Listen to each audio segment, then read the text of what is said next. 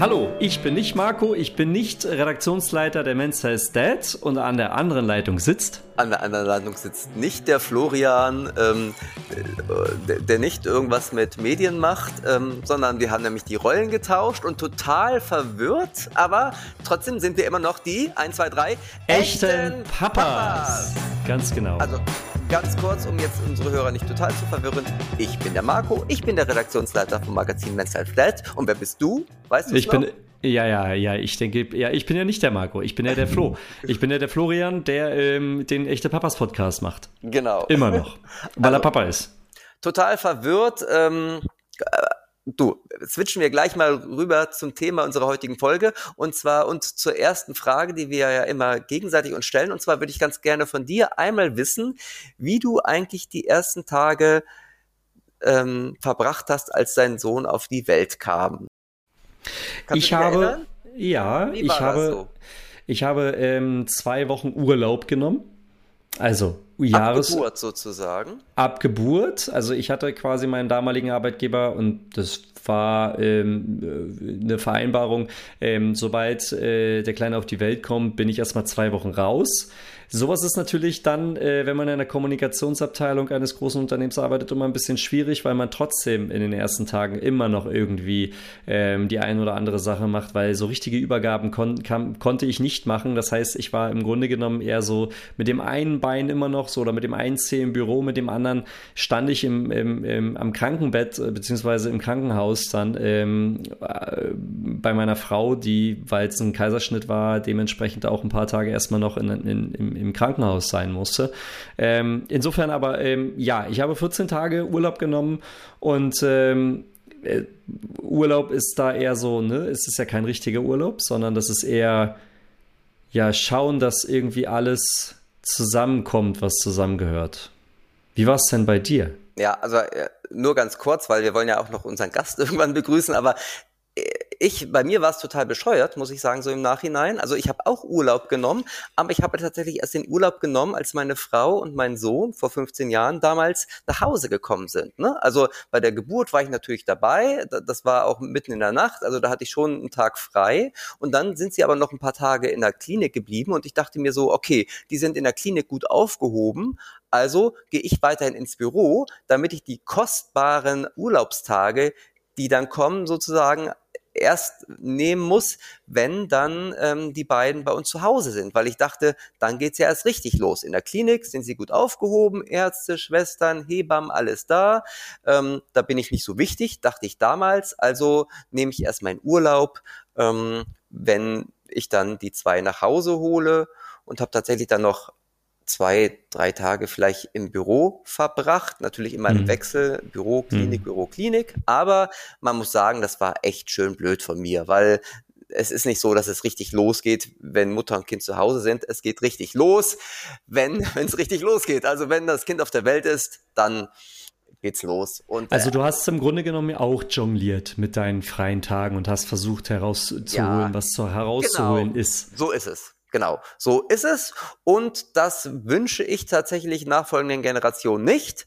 Weshalb, und jetzt kriegen wir die Kurve zu unserem heutigen Gast, wir nämlich den Holger Strenz eingeladen haben von papaseiten.de, der ähm, aus Dresden kommt, dort ganz viele Väter-Vorbereitungskurse und Geburtsvorbereitungskurse leitet und ähm, jetzt gerade eine Petition gestartet hat, die ähm, zehn Tage Vaterschaftsfreistellung direkt nach der Geburt mit Lohnfortzahlung fordert. Also im Grunde, dann wären sowohl du als auch ich schön aus dem Schneider gewesen. Ne? Sobald das Kind auf der Welt ist, gäbe es zehn Tage ähm, einfach Vaterschaftsfreistellung oder Vaterschaftsurlaub.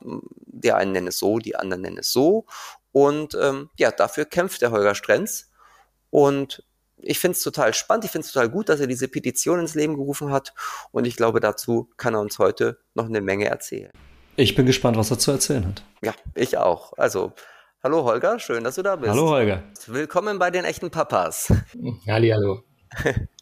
Einmal ähm, so zur Einordnung auch für unsere Hörer. Du leitest ja unter anderem Geburtsvorbereitungsabende für Väter, also speziell für Väter. Ähm, worauf liegt in diesen Crashkursen denn dein Fokus speziell? Kannst du das ganz kurz mal so skizzieren? Na, der Fokus ist äh, vor allen Dingen, die Väter ähm, ja mit Vaterwerden in Kontakt zu bringen. Das, was ich ganz oft erlebe, ist so, die sind beim Geburtsvorbereitungskurs mit dabei, die Frau hat angemeldet und die sitzen in der Runde mit, finden das äh, spannend oder nicht spannend, aber eigentlich äh, wenig wirklich, was heißt das für mich selber, wenn ich Vater werde, was kommt da eigentlich auf mich zu? Also so eher aus der zweiten Reihe und der Abend ist dafür da, in die erste Reihe zu rücken und genau die Themen zu besprechen, die Väter bewegen, äh, die durch den Kopf gehen. Nicht alle werden immer äh, mit der Partnerin gesprochen, aber viele, viele schon. Äh, dafür einfach mal Platz zu geben und die Rückmeldung der Hebammen ist dann ganz oft, dass sie sagen, so im nächsten Kurs sind die völlig verändert und sind dort live mit dabei. Das bestärkt uns auch zu sagen, ja, genau da, darum geht es, dass Väter äh, sich selber auch ein Stück weit, ja, hm, finden ist jetzt ein großes Wort, aber ich kann mich erinnern, zu meinem Geburtsfeierungskurs gab es auch einen Väterabend, den hat äh, der Arzt gemacht, der dort äh, am Geburtshaus mit angedockt war.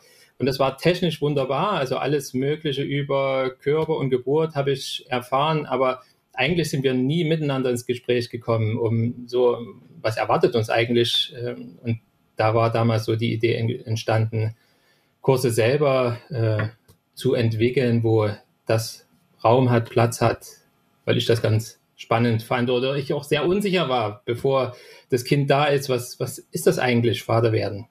Hm. Hast du denn da noch mal ein paar Beispiele? Was für, mit was für Fragen wirst du immer konfrontiert in den Kursen?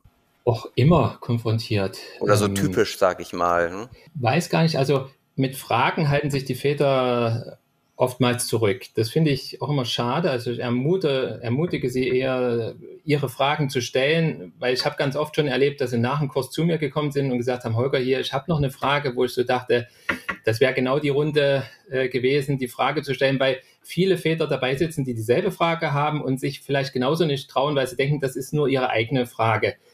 Wenn Fragen gestellt werden, dann sind das ähm, oftmals so, ähm, so Sachen, die, ähm, die mit so nicht einordnen können zu tun haben.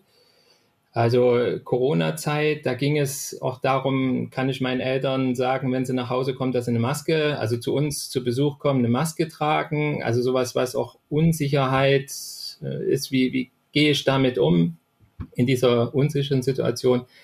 Ansonsten äh, läuft es so, dass wir sowieso viel uns miteinander austauschen. Also ich interviewe die äh, regelrecht äh, zu dem Thema Vater werden, angefangen von, wie sie sich einen Ort ausgesucht haben, wo das Kind zur Welt kommen soll, welche Rolle sie selber auch bei der Geburt spielen, ob sie dabei sein wollen und vor allen Dingen wo, wenn sie dann dabei sein oder Nabelschnur durchtrennen. Das sind alles so Themen, die spreche ich schon vorher an und darauf ja, kommen dann die ganz normalen Fragen. Also wenn es dann ins Detail geht, so äh, wie ist denn das dann, äh, wann würden die Nabelschnur durchgeschnitten und äh, kann da was passieren? Oder ja, eine Frage fällt mir noch ein, was relativ häufig kommt, ist, wenn das Kind dann nach Hause kommt, im großen Familienbett schläft, erdrücke ich das Kind, äh, wenn ich schlafe und da vielleicht nichts, nichts mitbekomme.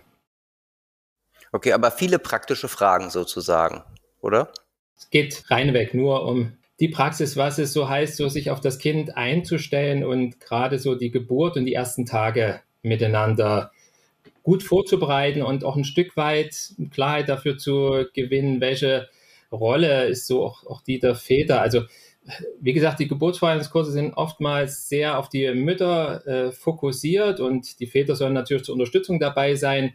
Ähm, und das sind dann so indirekte Ableitungen. Also sagen die Väter auch ganz oft, naja, ich bin mit dabei und äh, ich werde dann schon gucken, was von mir verlangt wird. Und selten, dass sie von sich aus sagen, ja, stimmt, eigentlich kann ich ja auch ein ganzes Stück mit vorbereiten oder kümmere mich dann darum, wer wann wie zu Besuch kommt, wenn das Kind dann da ist, äh, wie wollen wir den Raum miteinander gestalten und, und, und. Ähm, das sind so Sachen, wo ich sage, macht das ruhig, wenn ihr die Lust dazu habt. Also das Eis ist quasi noch nicht so ganz gebrochen, theoretisch. Im, während des Kurses ist das sehr schnell gebrochen. Also es dauert so eine halbe Stunde, dann, dann sind die wirklich auch mit ihren Gedanken dabei. Aber ich erlebe ihn vorher, das ist halt, das Kind steckt in der Frau drin und die Väter sind auch darauf angewiesen, äh, zu hören, wann es sich bewegt und äh, man auch was fühlen kann man geht mit zum Ultraschall, aber was das wirklich bedeutet, ähm, das passiert ja in dem Moment, wo ich das Kind dann das erste Mal sehe, im Arm halte, wirklich Kontakt aufnehmen kann. Und da ist es immer schön, wenn dann auch Väter dabei sind im Kurs, die sozusagen das zweite oder das dritte Kind kriegen und davon auch berichten können, wie dieser Moment ist, weil alles vorher ist natürlich ein ganzes Stück Trockenschwimmen für die Väter. Hm. Apropos äh, gebrochenes Eis, du machst das jetzt seit 20 Jahren oder seit, seit rund 20 Jahren, dass du die Geburtsvorbereitungskurse gibst für die Väter.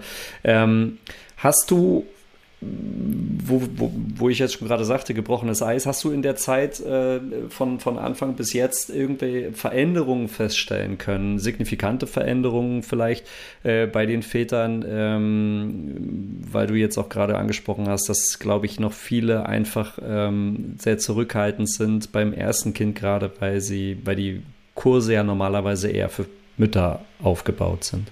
Ja, da hat sich viel verändert. Ich habe äh, früher gerne, wenn ich irgendwo äh, berichtet habe, was wir machen als äh, Papa-Seiten, gesagt, wir machen auch Geburtsvorbereitungskurse. Also wenn ich das in Multiplikatorenrunden äh, berichtet habe, da kam ganz oft so ein, ein, ein Schmunzeln, so jetzt machen die auch noch Geburtsvorbereitungskurse, weil das einfach noch überhaupt nicht bekannt war. Und ähm, anfangs war es auch so, dass die Hebammen nicht gesagt haben, wann dieser Väterabend ist, weil die gemerkt hatten, wenn die angekündigt haben, das nächste Mal ist übrigens Väterabend, da habt ihr eine Runde für euch. Da gab es ganz viele Entschuldigungen, warum die Väter gerade nicht konnten, weil noch irgendwas Dringendes war, dies und jenes. Und äh, irgendwann haben die Hebammen dann gesagt, okay, wir kündigen das nicht mehr an. Und heute ist das völlig anders. Also heute wird ja ganz normal angesagt und die Väter sind auch in der ganz normalen Anzahl dabei, wie auch sonst im Geburtsfeierungskurs. Also ist es viel normaler geworden. Und das, was ich merke, die Väter sind auch noch viel neugieriger geworden. Wenn dann dieses Eis gebrochen ist, dann merkt man tatsächlich, wie, ja, wie das auch berührt. So, ich werde Vater. Ähm, das sind Gespräche, vielleicht auch mit dem, mit dem eigenen Vater äh, geführt worden vorher, wo, wo sozusagen auch diese, diese Veränderung, die, also heute so selbstverständlich dabei zu sein bei der Geburt, äh, das war vor 30, 40, 50 Jahren überhaupt gar kein keine Normalität. Und da sind die Großväter oftmals auch ein Stück weit neugierig und äh, ja, sagen auch, gab es bei uns leider nicht, finden wir total gut und spannend, dass das jetzt möglich ist. Ja. Wir haben dich ja heute unter anderem noch eingeladen, weil, wie du schon sagst, dieses Thema Geburtsvorbereitungskurs für Väter immer wichtiger wird. Also die wollen sich ja immer mehr engagieren, die wollen von Anfang an auch dabei sein. Und ähm, da passt es jetzt ganz gut, dass du tatsächlich jetzt die letzten Wochen eine Petition gestartet hast, die zehn Tage Vaterschaftsfreistellung mit Lohnfortzahlung direkt nach der Geburt fordert. Also etwas, ähm, was auch eigentlich eine EU-Vereinbarkeitsrichtlinie schon vorschreibt, aber bisher in Deutschland noch nicht umgesetzt wurde. Magst du mal ganz kurz die Hintergründe erklären ähm, bei dieser Petition, die du gerade gestartet hast? Also auf die Idee gekommen, eine Petition zu starten, bin ich vor allen Dingen, weil ich mir diesen äh, Ausschuss im Familienausschuss im Juni angeschaut hatte, wo ich keinen Väterexperten dabei entdeckt hatte, ähm, dazu auch mal ein Statement äh, zu geben, auch eine Position dazu äh, beizutragen, wo ich so dachte, ähm, wie kann das sein? Also es geht um die Väter und ähm, die sind nicht dabei, werden sie nicht gehört, sind sie nicht sichtbar? Wo stecken die eigentlich? Hm, dieser Und, Ausschuss, ganz kurz, das war ähm, ein Ausschuss speziell zu dem Thema ähm, Vaterschaftsfreistellung. Genau, da ging es darum, um diese Umsetzung dieser Richtlinie, gab einen Antrag äh, von den Linken dazu und da wurde darüber äh, debattiert. Im, Im Rahmen des Bundestags war das der Ausschuss zu Familien, Jugend, Senioren und Frauen gewesen, der da getagt hatte. Weißt du, warum die Bundesregierung das nicht umsetzen möchte? Also kennst du die Hintergründe? Ähm, es gibt so äh, Begründungen, die genannt wurden. Also in, in, diesem Ausschuss, die Überschrift war so, äh, Experten sind unterschiedlicher Meinung, wobei eigentlich die Experten, Expertinnen, die sich mit Familie beschäftigen, d'accord waren zu sagen, genau das braucht es, zehn Tage Vaterschaftsfreistellung nach der Geburt. Und es waren eher ja, die Unternehmen, die äh, gesagt haben, ja, sehen wir nicht ganz so, dass das notwendig ist. Also die, die Fachexperten und Expertinnen, die sich mit Familie, mit äh, früher Kindheit beschäftigen, die sind schon dafür zu sagen, äh, der Start in die Familie ist, ist wirklich fundamental. Das ist so wirklich der Anfang des gemeinsamen Familienlebens und den gemeinsam zu gestalten, bringt der Familie viel und bringt auch den Kindern zukünftig viel. Hm. Aber ganz kurz, warum ähm, sträubt sich da unsere Bundesregierung, diese Vereinbarkeitsrichtlinie noch umzusetzen? Mhm. Die Bundesregierung, das war so ein Argument, sagte, wir haben ja schon mit dem Elterngeld und der Elternzeit äh, Regelungen, die das alles schon erfassen. Das heißt, natürlich, ich kann auch äh, zur Geburt Elternzeit nehmen, ähm, aber ich merke oder ich höre das auch aus den Geburtsfeierungskursen, dort ist das auch immer Thema, so die ersten Tage, wie sind die, äh, berichten ganz viele äh, werdende Väter, dass sie entweder am Anfang des Jahres sagen sie, sie nehmen jetzt ihren Urlaub oder die haben das ganze Jahr schon gespart äh, für die Geburt, um dort frei zu nehmen. Also der Wunsch, in der Zeit da zu sein, der ist da. Also das sind mindestens 14 Tage, also so in, in, was ich so höre, viele, die auch schon den ersten Monat tatsächlich in Gänze äh, nehmen, Elternzeit nehmen, um bei der Familie zu sein. Und ähm, deswegen ich kann es nicht wirklich nachvollziehen, auch das Argument, wenn äh, ähm, die Vaterschaftsfreistellung käme, dann würden eventuell Väter dann nicht die Elternzeit nehmen. Das sehe ich überhaupt nicht, weil wenn wir uns so anschauen, wie die Elternzeit ja durch die Decke gegangen ist 2007, als das äh, Gesetz das ermöglicht hatte, warum sollten die Väter plötzlich sagen, das wollen wir nicht mehr? Weil es gab schon damals denselben Anreiz wie heute Elternzeit zu nehmen, da hat sich daran nichts verändert.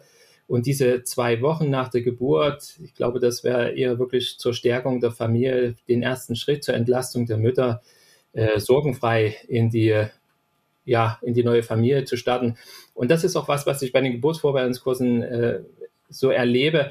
Ähm, wir können immer viel erzählen, viel berichten und es wird sich viel verändern, wenn die Kinder auf der Welt sind. Aber das Erleben passiert ja wirklich erst in dem Moment, wo das Kind dazukommt. Und ich sage dann gerne, da ändert sich bei euch nicht irgendwie 20 Prozent im Leben, sondern es ändern sich 100 Prozent. Das ändert sich das gesamte Leben. Sei das Freundschaften, Bekanntschaften, äh, heißt das äh, Vereinbarkeit, Familie und Beruf äh, oder eigene Hobbys. Da wird sich ganz viel verändern.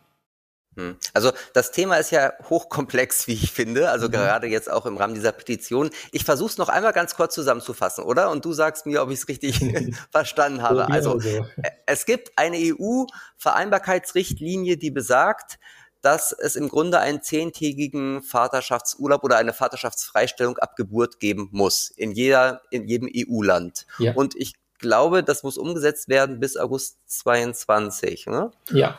Und ähm, manche Länder haben das schon umgesetzt mhm. und andere Länder haben es halt noch nicht umgesetzt. Dazu gehört Deutschland. Mhm. Und wenn ich es richtig verstanden habe, will im Grunde die aktuelle Regierung es auch nicht umsetzen, diese EU-Vereinbarkeitsrichtlinie, weil sie sagen, dass wir durch unser Elterngeld und unsere, unsere Elternzeit schon viel besser gestellt sind. Genau. Richtig, oder? Und deshalb sozusagen die Petition, um da, ich meine, wie viele Stimmen braucht man dafür? 50.000 Stimmen. 50.000, um dann was zu machen? Also was wäre dann der nächste Schritt, wenn, du, wenn diese 50.000 Stimmen eingefahren sind? Mit den 50.000 Stimmen gilt es dann, an die Politik heranzutreten und die nochmal dazu zu bewegen, ähm, sich damit zu beschäftigen und auch nochmal die anderen Argumente zu hören, warum wir sagen, es ist wichtig, äh, dass es diese Freistellung gibt.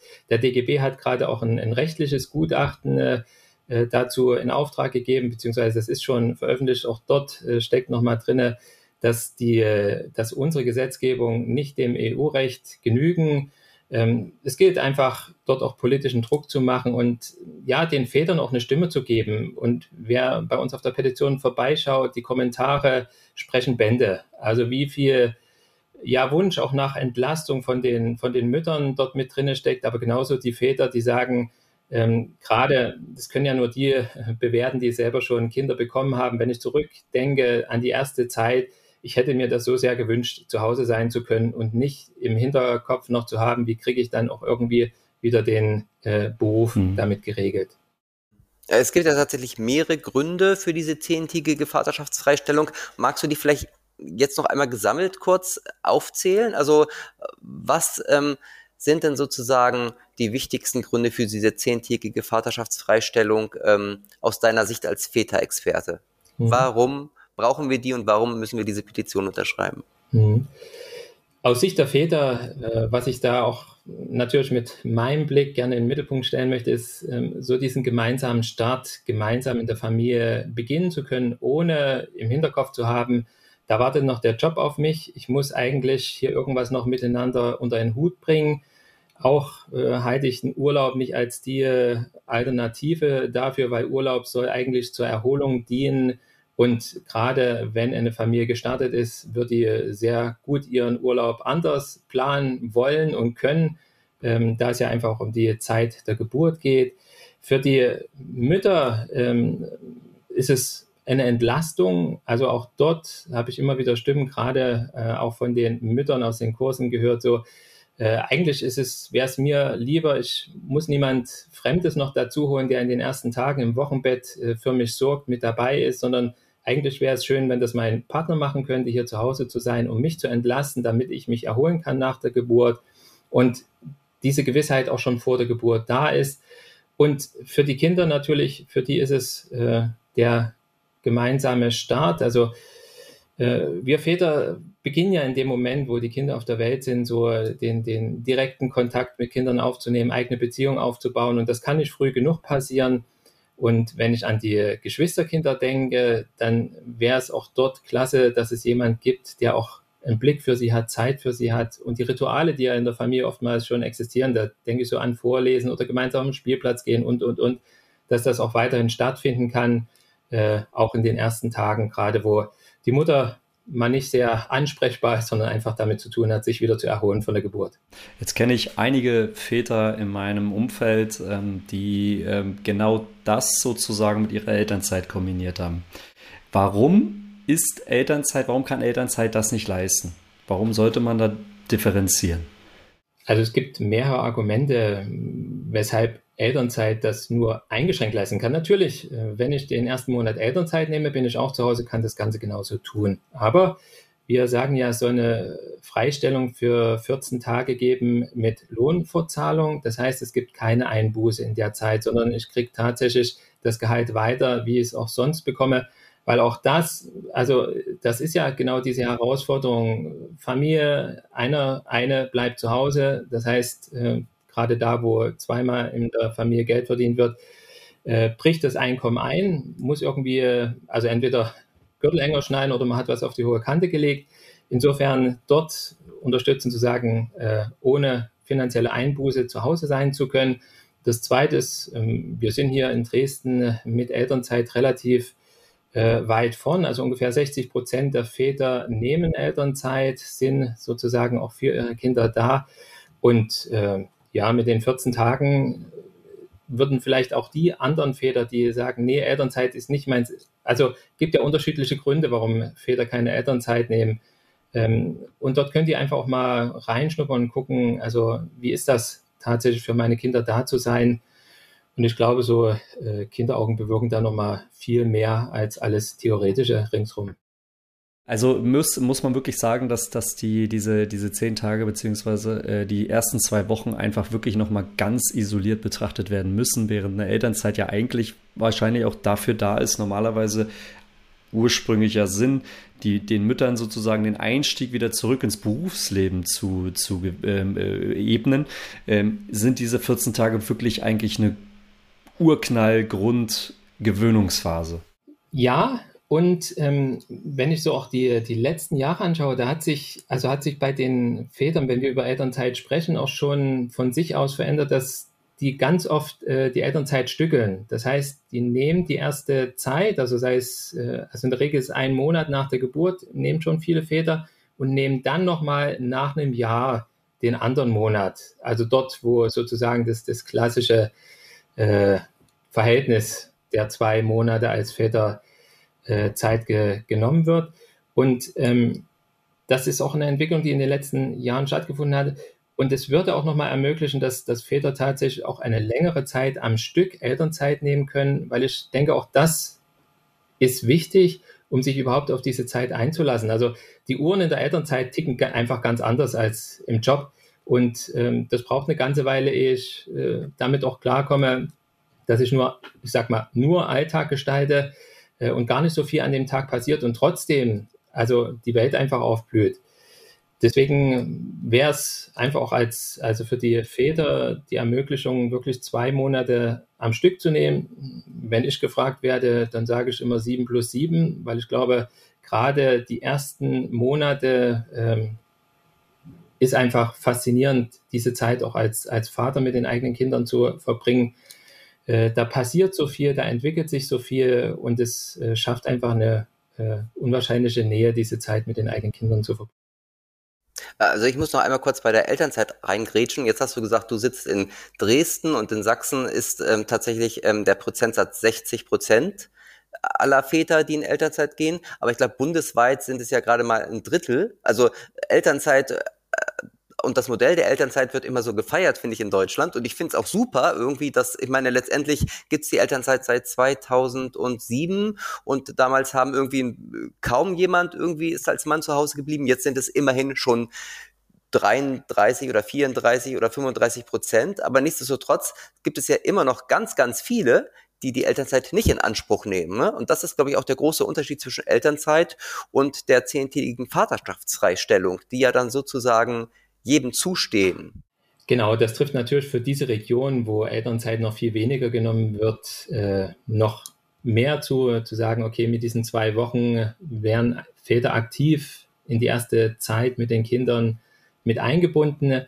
Ich kann mich auch erinnern, früher gab es immer so das Argument, ich nehme meine Elternzeit weit hinten, äh, dann kann ich eventuell was mit dem Kind schon anfangen. Auch das hat sich verändert. Und ich glaube, das hat damit zu tun, dass äh, Väter mittlerweile das ausprobiert haben, davon im Freundeskreis berichten und andere neugierig werden und sagen, okay, ähm, das geht ja doch auch die ersten Monate. Ich dachte immer, ähm, ich mache das möglichst spät. Also da verändert sich auch was. Und das hat natürlich immer damit zu tun, gibt es Väter, die das tun. Auch äh, in Unternehmen höre ich das immer wieder. Wenn der erste Vater Elternzeit genommen hat, da ist das wie Domino. Dann kommen die anderen Väter und sagen, ich möchte auch, ähm, wie geht denn das, was muss ich denn machen? Das ist denke gerade so auch die Veränderung, die gerade so passiert und ich denke, es wird nicht zurückgehen, sondern es wird eher zur Normalität werden, dass Väter Elternzeit nehmen. Hm, schön wär's. Noch einmal kurz zur Begriffsdefinition. Also äh, in der Petition spricht er ja von Vaterschaftsfreistellung. Ganz oft liest man aber auch den Begriff äh, im gleichen Zusammenhang Vaterschaftsurlaub. Warum habt ihr euch jetzt für den Begriff Vaterschaftsfreistellung entschieden? Weil die Zeit einfach keine, keine Urlaubszeit ist. Also Urlaub ist das, was man sich im Sommer, im Winter, wann auch immer gemeinsam plant, um eine schöne Zeit zu verbringen. Und äh, da steht Erholung im Mittelpunkt. Äh, man spinnt ge gemeinsam, was man in dieser freien Zeit machen will.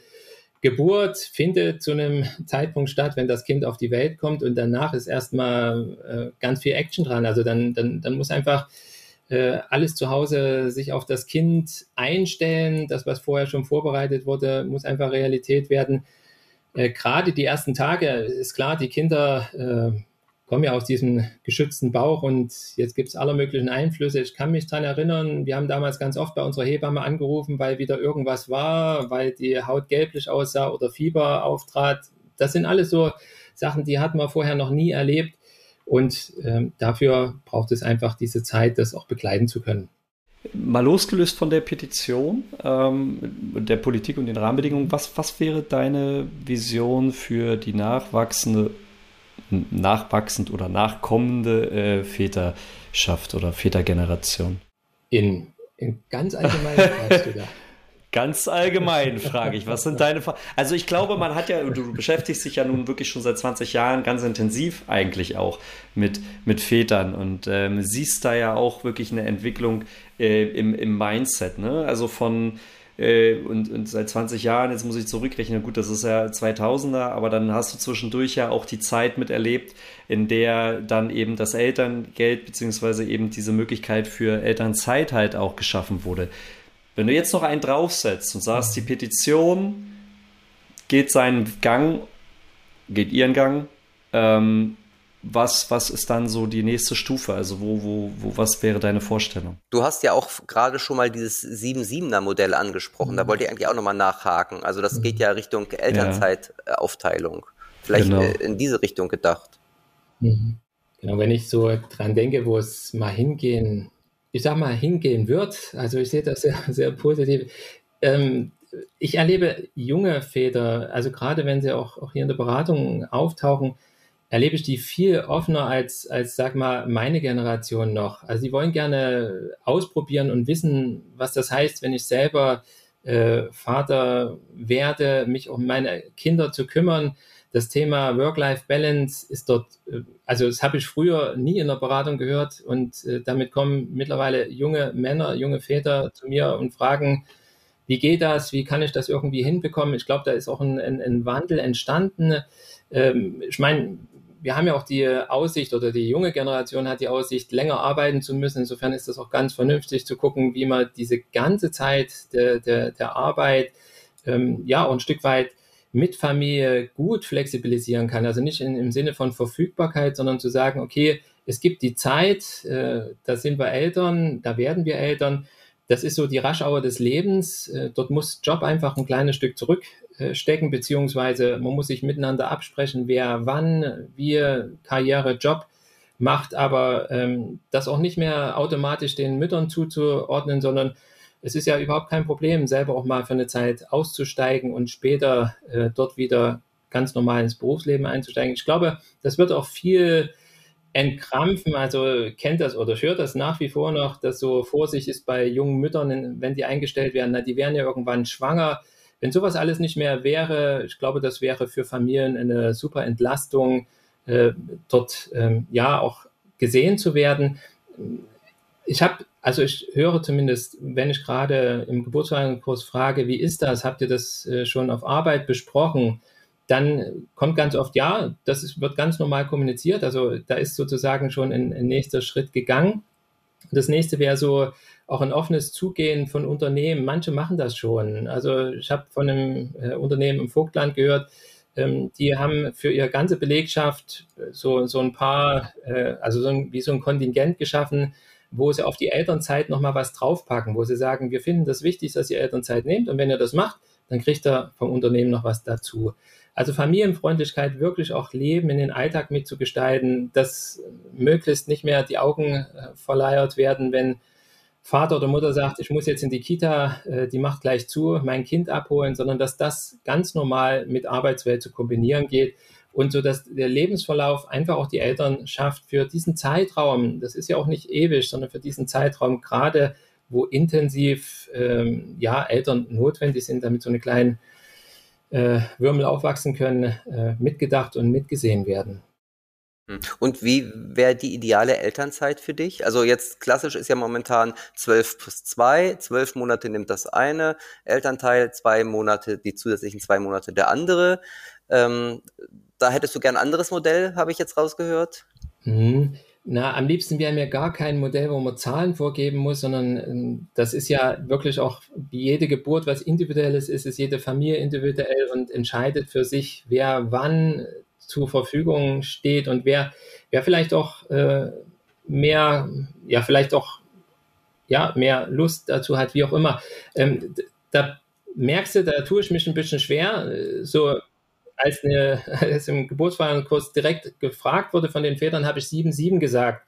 Und danach war erstmal Ruhe gewesen. Und so nach der Schocksekunde kam dann irgendwann, das würde meine Frau nie er erlauben, das würde mein Arbeitgeber nicht erlauben. Das sind alles so äh, Sachen, wo ich denke, das, das kommt halt heute als Antwort und wenn das mal normal ist, wird es überhaupt keine Rolle mehr spielen. Also es muss in den Köpfen sozusagen die Freiheit geben zu sagen, ich entscheide mich dafür und äh, wir handeln das miteinander aus, ohne dass ich mir einen Kopf machen muss, ähm, schadet mir das jetzt in meiner Karriere, in meinem Beruf oder werde ich deswegen blöd angeguckt? Das wäre meine Vision eigentlich auch von Elternzeit, dass Eltern dort äh, ja eben nicht als die können gerade nicht für einen Beruf leisten gesehen werden. Jetzt fällt mir gerade noch ein, äh, jetzt haben wir ja bald Bundestagswahl. So, da äh, ist ja dein, die oder die Petition ja doch schon nochmal ein ganz wichtiger Hebel eigentlich oder so, wäre, wäre im besten Fall. Ähm, ich glaube, und das ist keine Frage, ich glaube nur eine Feststellung, weil wir es wahrscheinlich nicht machen dürfen, äh, Marco, aber mich würde wirklich mal eigentlich interessieren, was müsste man jetzt als Wähler tun, um vielleicht die Bedingungen für die nächste Legislaturperiode beziehungsweise für die ähm, Parteien sozusagen äh, zu wählen. Aber ich glaube, wir geben keine Wahlempfehlung ab. Also insofern ähm, ist das sehr schade, aber ich glaube, also das, das wird sehr spannend. Ähm, ich denke, da kann man wahrscheinlich nur darauf hinweisen, ähm, wählen zu gehen und sich vor allen Dingen die Parteiprogramme ganz genau anzuschauen, was familienpolitisch da geplant ist. Genau, das kann man also tatsächlich, irgendwie habe ich jetzt ähm, gerade bei Twitter ähm, da eine sehr schöne ähm, Übersicht gesehen. Ähm, ich weiß gar nicht mehr genau. Ähm, Theresa Bücker hatte das, glaube ich, gemacht. Also da ging es tatsächlich so um die ähm, um diese Frage genau und was da in den Wahlprogrammen steht. Also da wird, denke ich mal, jetzt fängt ja erst die heiße, heiße Phase an, noch einiges nachzulesen sein. Aber wo du gerade die Petition nochmal angesprochen hast, Flo, also das ist ja im Grunde auch unser Hauptthema heute. Ähm, Holger, ähm, also äh, oder beziehungsweise vielleicht sage ich einmal ganz kurz, dass also ich habe sie schon unterschrieben und ich habe auch schon bei Twitter und Instagram irgendwie das kundgetan und habe aber durchaus gemerkt, dass nicht alle für diese zehntägige Vaterschaftsfreistellung sind. Also es gibt durchaus auch Leute, die das nicht befürworten, ähm, aber wir sind uns hier wenigstens einig und ähm, deshalb hast du einfach jetzt nochmal die Chance, Holger, noch einfach alle, die jetzt uns gerade zuhören und noch nicht ganz überzeugt sind, diese Petition zu unterschreiben. Und es ist ein hartes Stück Arbeit. Also 50.000 Unterschriften, bis man das Ganze einreichen kann. Das äh, ist nicht ohne. Und ähm, deshalb für dich einfach nochmal die Möglichkeit, ähm, einfach hau raus, ähm, wer jetzt noch unentschlossen ist. Ähm, warum sollte man deiner Meinung nach die Petition, nachdem man diesen Podcast gehört hat, sofort unterschreiben? Den Vätern muss ich ja, glaube ich, gar nicht irgendwie noch was in, in den Mund legen. Es, es sind die ersten Tage, die, ihr werdet sowieso fasziniert sein, wenn eure Kinder auf der Welt sind. Und äh, schafft euch den Freiraum, wirklich auch äh, nicht anstehen zu haben in der Zeit. Ich bedauere immer, ich habe ja auch viele Selbstständige in den Kursen mit, die dann sagen, na ja, äh, muss aber irgendwie noch äh, mit einem Ohr am Telefon hängen oder irgendwelche Anfragen äh, abarbeiten ich wünsche euch einfach, dass ihr die erste Zeit wirklich Zeit für euch, für eure Familie, für das Empfangen eures Kindes habt. Ihr werdet es schlicht und ergreifend nicht bereuen.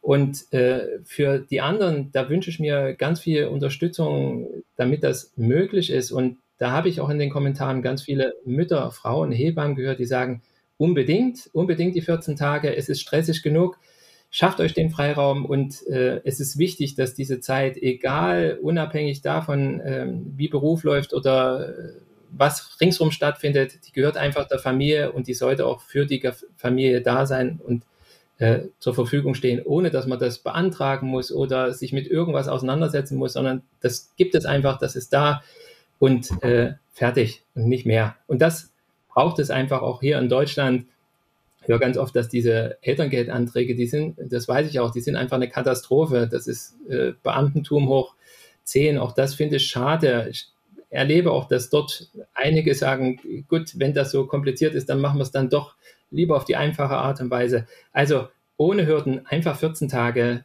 Kind begrüßen. Ich glaube, äh, das sollte das Mindeste sein in, in unserer Gesellschaft, dass wir dafür den Platz und den Raum geben. Und da werden wir noch einiges dafür tun müssen. Die Petition kann so ein erster Schritt sein. Und dann gilt es natürlich zu gucken, wie sieht denn das in der Realität aus? Die vielen kleinen äh, Nuancen, die da auch weiter noch zu beackern sind und dafür Lösungen zu finden sind, ähm, das steht dann später an.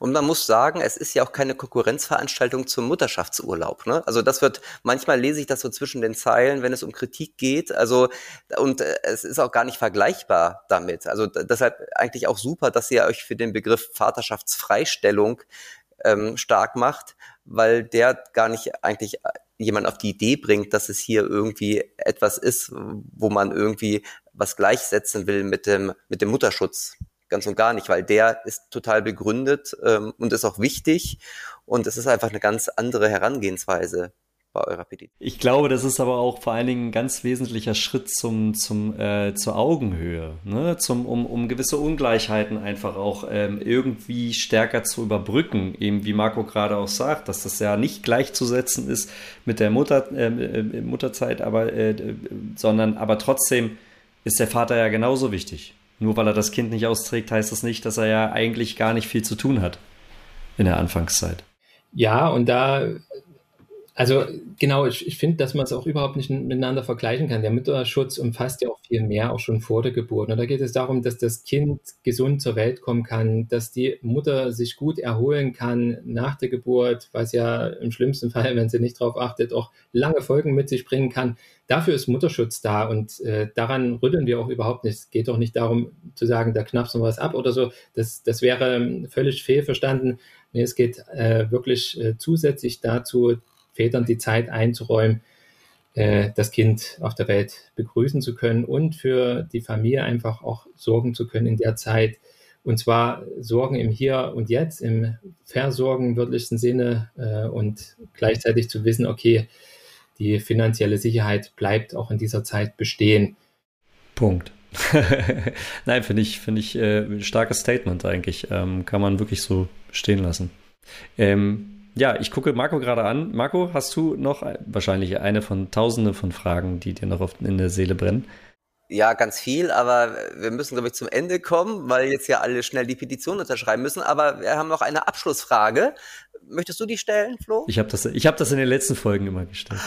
okay, gut. Also diese Frage hat jetzt mal nichts mit der Petition zu tun, aber alle diejenigen, die unseren Podcast regelmäßig hören, wissen wir, dass wir zum Ende immer eine Spotify-Playlist-Frage haben. Und zwar ist es so, dass wir auf Spotify eine echte Papa-Playlist haben, die von Folge zu Folge anwächst. Und zwar darf sich jeder Gast immer einen Song wünschen, der auf diese Liste kommt. Und dieser Song kann jetzt irgendwie was mit dem Thema, das wir heute besprochen haben, zu tun haben, kann aber auch ein Song sein, der dich als Vater einfach äh, eine lange Zeit begleitet hat. Es kann aber auch einfach dein Lieblingssong sein. Also das ist eine, echt eine bunte Mischung von Klassik bis ich weiß nicht was. Ähm, die meisten Lieder, die genannt wurden, kannte ich übrigens bisher nicht, aber habe sie dann kennengelernt. Also Holger, welche welcher Song soll auf unsere ähm, Spotify echte Papas Playlist? Was wünschst du dir? Ich wünsche mir Kling Klang von Keimzeit. Kenn ich schon wieder Kennst nicht. du nicht? Okay. Kling Klang von Keimzeit? Also eben, Holger, korrigier mich, aber es ist so 80er, glaube ich, ne? Das ist, ist das 80er, ich glaube 80er, 90er Jahr. Also das ist noch die Zeit, bevor ich Papa war. aber es ist so ein, so ein schönes, äh, ja, Keimzeit sowieso schöne Musik. Ich glaube, ich glaube, Marco kennt das. Also ich, es gibt ja so manchmal Songs, die kennt man nicht unbedingt vom Titel. Wenn man sie hört, dann macht es plötzlich Klick. Genau, ich werde sie ja jetzt demnächst hören, wenn Flo dieses Lied auf unsere Spotify Echte Papas Playlist getan hat, die man abonnieren kann, genauso wie diesen Podcast selbst. Ne? Ähm, und am besten auch noch bewerten. Also nicht nur abonnieren, sondern auch bewerten. Und was noch wichtiger ist, weitersagen. Ähm, oder wenn man eine Frage hat, auch gerne uns eine E-Mail schreiben mit einer Frage. Flo, das ist dein Einsatz. Wo gehen die E-Mails hin? Die gehen an podcast.echtepapas.de. Da könnt ihr uns äh, ganz viele E-Mails schreiben, Fanpost, äh, Kritiken, äh, Beschwerden, was auch immer. Und wir antworten gerne. Genau, aber noch viel wichtiger ist natürlich jetzt ganz zum Abschluss, Holger, wie komme ich an die Petition? Wo kann ich unterschreiben? Geht das digital oder muss ich irgendwie das ähm, auf einem Stück Papier machen? Erzähl es uns ganz kurz, bitte. Es ist vor allen Dingen äh, digital möglich über Open-Petition. Äh, Vaterschaftsfreistellung findet ihr die Petition dort äh, live im Netz. Äh, aber es ist auch die Möglichkeit, Unterschriftenlisten, gerade wer in der Kita ist oder in einer, in einer Schule und die dort auch auslegen kann, wäre total super, die einfach dort runterladen äh, ausdrucken, unterschreiben lassen und hinterher wieder hochladen. Auch das ist möglich. Also die Unterschrift äh, selber zu geben. Und was ganz, ganz wichtig ist, wer unterstützt, also wer die Petition mit unterstützen möchte, in ganz vielen Netzwerken beitragen. Ich glaube, es wissen noch zu wenig Leute davon, dass es diese Petition gerade gibt. Die ist auch ziemlich ähm, heute die Polter entstanden. Das war wirklich so eine halbe Nacht- und Nebelaktion und jetzt äh, gilt es, die wirklich breit ins Land zu tragen, dass andere davon erfahren und dort mitzeichnen können. Wir brauchen noch ganz viel äh, ja, Schub sozusagen für die Petition. Gut. Und es gibt aber auch eine, eine Website sozusagen. Also entweder geht man direkt bei Open Petition rein oder halt man guckt erstmal auf eure Website. Wie lautet genau, wir die? Haben, wir haben parallel noch eine Website gestartet, die heißt vaterschaftsfreistellung.de. Dort findet ihr auch nochmal Statements zum Thema Vaterschaftsfreistellung. Ähm, es ist, ist ja, ich habe es angeschoben, aber das kann ich natürlich alles nicht auf eigene Schulter nehmen. Dort seht ihr auch, wer die Petition mitträgt, unter anderem ihr natürlich auch. Ihr seid ja auch mit dabei. Ähm, aber auch ganz viele andere Väterinitiativen, äh, Netzwerke, Einzelpersonen. Also das war ganz wichtig, damit wir die Petition überhaupt starten können, dass es viele, viele Schultern gibt. Und dort gibt es auch nochmal einen Bereich, so, wo ihr Material findet, um die Petition weiterzutragen. Das heißt, ähm, ein QR-Code, den man auch auf dem Spielplatz einfach anpinnen kann und, und, und. Einfach mal vorbeischauen. Dort gibt es umfangreiches Material. Okay, also die URL werden wir auch in den Shownotes noch einmal verlinken. Das ist wahrscheinlich am einfachsten, wenn man diesen Podcast gehört hat. Und ja, ansonsten erstmal vielen Dank für dein genau, Engagement, Dank. dass du überhaupt diese Petition ins Leben gerufen hast. Und ich hoffe, wir hören uns bald wieder, wenn du nämlich die 50.000 Unterschriften überreichen kannst, sozusagen. Das hoffe ich Und das auch wird sehr. Die, das wird ja dann eher die nächste Bundesregierung sein, nehme ich an, ne? Die sich damit beschäftigen. Sehr gut. Jahr. Das ist ein gutes Startpaket. Gut. Okay. Ich danke okay, euch. Dann ja, danke für deine Zeit, Holger. Ähm, danke für deine Zeit. Danke für eure Zeit. Wir, wir hören uns in zwei Wochen wieder mit einem neuen Richtig. Gast und den Holger hören wir hoffentlich bald mit guten News und 50.000 Genau. Tschüss, Holger. Tschüss, Marco. Bis dann. Mach's gut. Tschüss. Tschüss da draußen. Ciao. Ciao.